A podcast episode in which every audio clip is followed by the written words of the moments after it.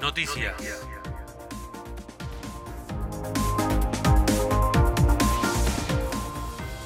Una violenta pelea en las pendientes terminó con una persona fracturada. Sucedió ayer, cerca del mediodía, en el barrio privado Las Pendientes, en el Cerro Chapelco, cuando dos hombres comenzaron a discutir en el restaurante por un conflicto en el tema del cobro de expensas del consorcio. La discusión continúa afuera con golpes entre el propietario y el presidente del consorcio, quien terminó con fracturas en su rostro.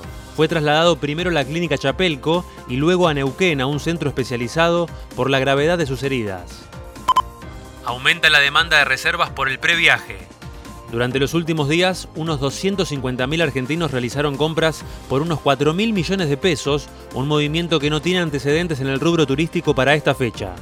El beneficio, que espera un verano récord, genera un reintegro a favor del comprador por un 50% del importe de su paquete turístico. Esa devolución se puede reutilizar en otros gastos dentro del viaje o al regreso al lugar de origen, como gastronomía o eventos culturales.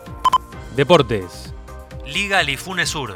Ayer se disputó la segunda fecha de la Liga de Fútbol de Neuquén y los equipos de nuestra ciudad consiguieron los tres puntos con tantos de Juan Chapitel, Maximiliano Flores y Joaquín Zorati, embajador de los Andes, goleó 3 a 0 a Cordillera en el predio de Cotesma. Por su parte, en Aluminé, Cumbres derrotó 1 a 0 al Pehuen con gol de Pablo Sáez. El tiempo en San Martín.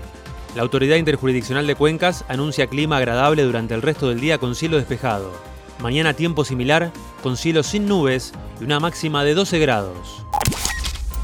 Informó para San Martín de los Andes y toda la región Santiago Frione.